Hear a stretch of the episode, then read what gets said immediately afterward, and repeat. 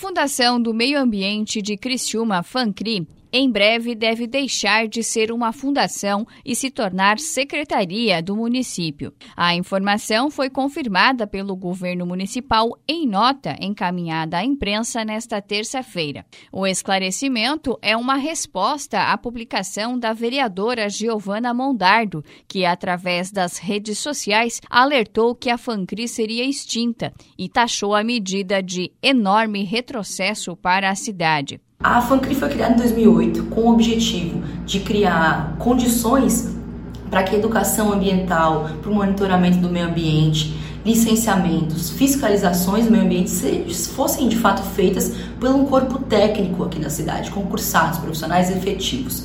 Do ponto de vista do que a fundação tem como objetivo é essa autonomia, essa independência, ou seja, não é refém e não é um órgão da prefeitura municipal da nossa cidade. Por isso, criar uma secretaria que vai ficar subordinada à prefeitura nos assusta e nos preocupa, principalmente porque viola a autonomia, a independência da gestão ambiental e da preservação do meio ambiente aqui na cidade. Então, essa preocupação precisa passar pelas nossas discussões.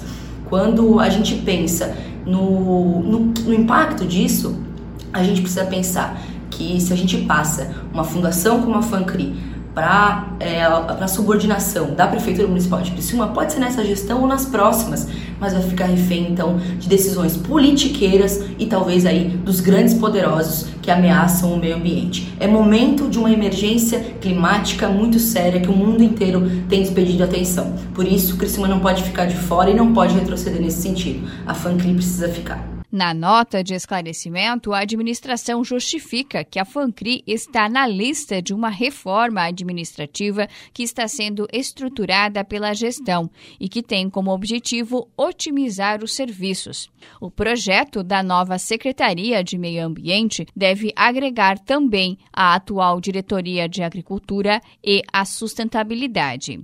Repórter Diana Carvalho.